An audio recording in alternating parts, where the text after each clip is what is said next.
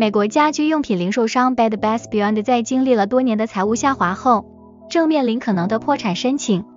该公司曾经是零售业的主要参与者，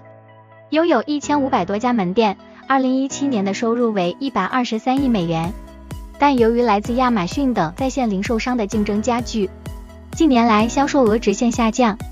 Bed Bath Beyond 试图实施各种战略来扭转业务，包括裁员、管理层变动、股票回购和关闭商店，但这些努力只会加深公司的财务困境。Bed Bath Beyond 的临时首席执行官 s u g o 做出的一项有争议的决定是要求白领工人每周有四天回到办公室。尽管大多数员工已经每周有三天回到办公室，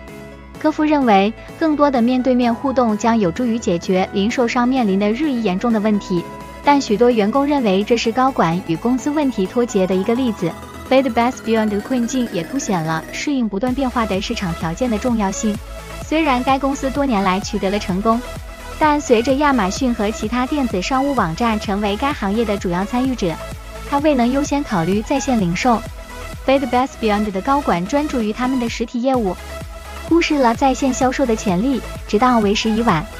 同店销售额是一项关键的零售指标，从2017年开始下降，公司的财务困境也因此进一步加深。Bed Bath Beyond 的衰落对其他零售商来说是一个警示，在一个不断发展的行业中，公司必须愿意适应和接受新战略以保持竞争力。尽管 Bed Bath Beyond 的处境似乎很糟糕。但对于其他苦苦挣扎的零售商来说，扭转局面还为时不晚。通过关注客户需求和优先创新，零售商仍然可以在当今充满挑战的市场中取得成功。